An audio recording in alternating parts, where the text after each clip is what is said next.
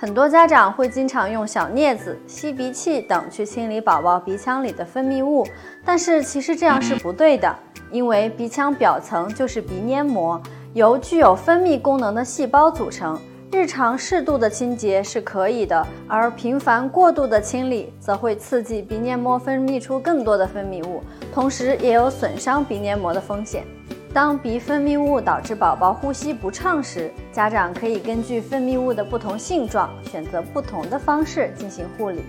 如果鼻分泌物比较粘稠，可以使用浸满油脂的细小棉签，轻轻地涂抹在鼻黏膜上。这类油脂可以使用天然的茶籽油、植物油、鱼肝油、维生素 D，或者是温和的宝宝按摩油等等。宝宝鼻腔受到刺激就会打喷嚏，排出分泌物。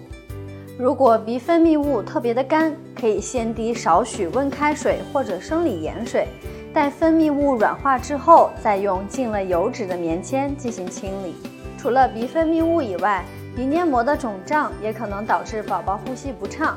鼻黏膜肿胀导致的呼吸不畅，在感冒期间是比较常见的，并常常伴有打喷嚏、流鼻涕等感冒的症状。这个时候可以有针对性的使用以下两种方法：一，如果鼻黏膜的肿胀不严重的话，可以用温湿的毛巾敷鼻，也可以让宝宝在充满水蒸气的浴室中待十五分钟。或通过雾化器滋润宝宝的鼻腔，缓解鼻塞。